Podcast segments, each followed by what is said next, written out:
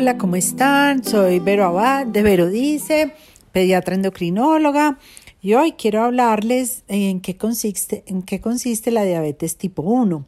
La diabetes tipo 1 es una enfermedad autoinmune que ocurre eh, por la producción de anticuerpos contra el páncreas y esos anticuerpos van a acabar con la producción de las células de, la insulina por las células beta y el paciente entonces va a, eh, tener aumento de las glicemias eh, en sangre por la falta de insulina.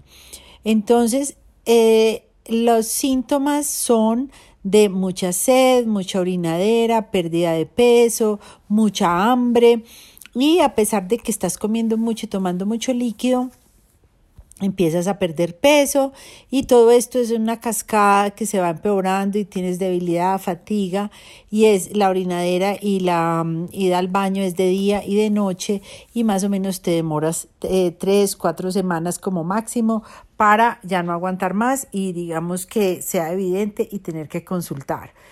Em, que son tres cosas supremamente importantes cuando te hacen el diagnóstico de diabetes tipo 1 que puedes seguir teniendo una vida normal, que puedes seguir yendo al colegio, tener todos los entrenos y actividades extraescolares o de deporte que tú haces. Debes tener entonces claro que no te puede faltar nunca ponerte insulina y para eso te enseñamos entonces qué cantidad, qué dosis de insulina necesitas. Entonces, la primera, la primera indicación es que no tengas miedo y que te vamos a enseñar.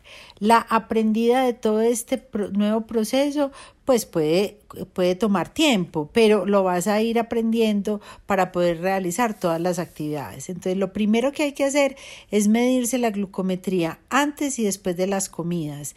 Eso es vital. Existen las lanceticas que es en sangre o ya hay unos dispositivos nuevos que son como unos sensores que se pegan en el, en, el, en el tejido subcutáneo, en el brazo, las piernas y te van midiendo, eh, ya sea con un lector o con el celular, el azúcar, la glicemia. Es más fácil porque no te tienes que chuzar. Basado en ese valor de glicemia, porque las glicemias las tienes que interpretar y la idea es que las tengas en el tiempo, en rango, en más del 80% en el día, en la semana, en el mes. Entonces, el tiempo rango es más o menos entre 70 y 180 máximo, entre 70 y 150, ¿cierto? Para evitar que se te baje el azúcar, que sería una hipoglicemia que eh, te puede dar, pues, digamos, eh, falta de energía, bostezadera, temblor y o caer en un desmayo y una convulsión, que por eso tenemos que evitar que pase. O que se te suba mucho el azúcar, mayor de 200, 300, que quiere decir que eh, no te estás poniendo las dosis adecuadas de insulina. Entonces, los médicos y el equipo de, de manejo de los pacientes con diabetes, que, que es la nutricionista, la educadora en diabetes, la psicóloga, el médico, el pediatra, el endocrinólogo, entonces te enseñamos que para cubrir la comida. Tú tienes que seguir comiendo todas las proteínas, carbohidratos al desayuno, almuerzo y comida, frutas y vegetales.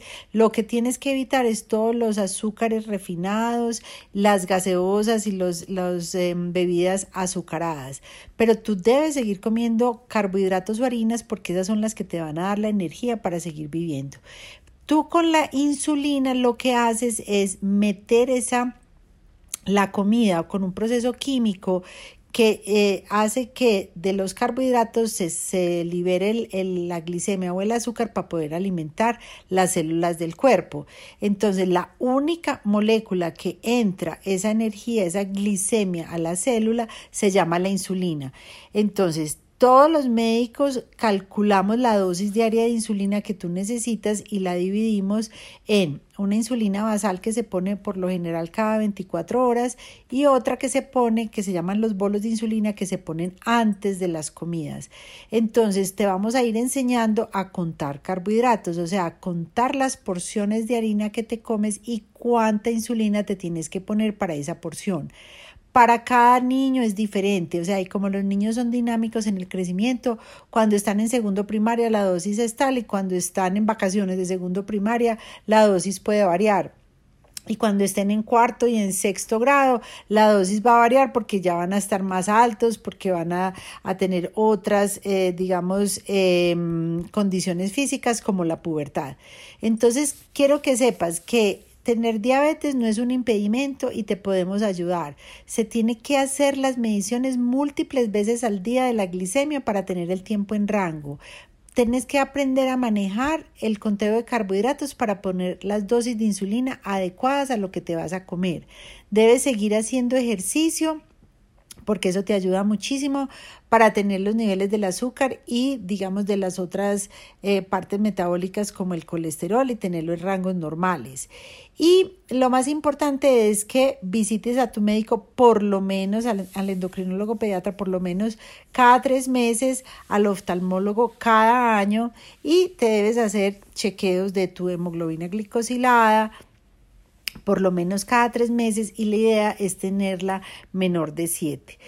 Em, todos los pacientes tienen un manejo, digamos, global que tiene esos tres pilares, pero las dosis de insulina varían. Entonces, por eso te invito a que consultes tu médico y vas a ver que te vas a evitar de tener complicaciones a largo plazo, porque así es el manejo adecuado de tu diabetes.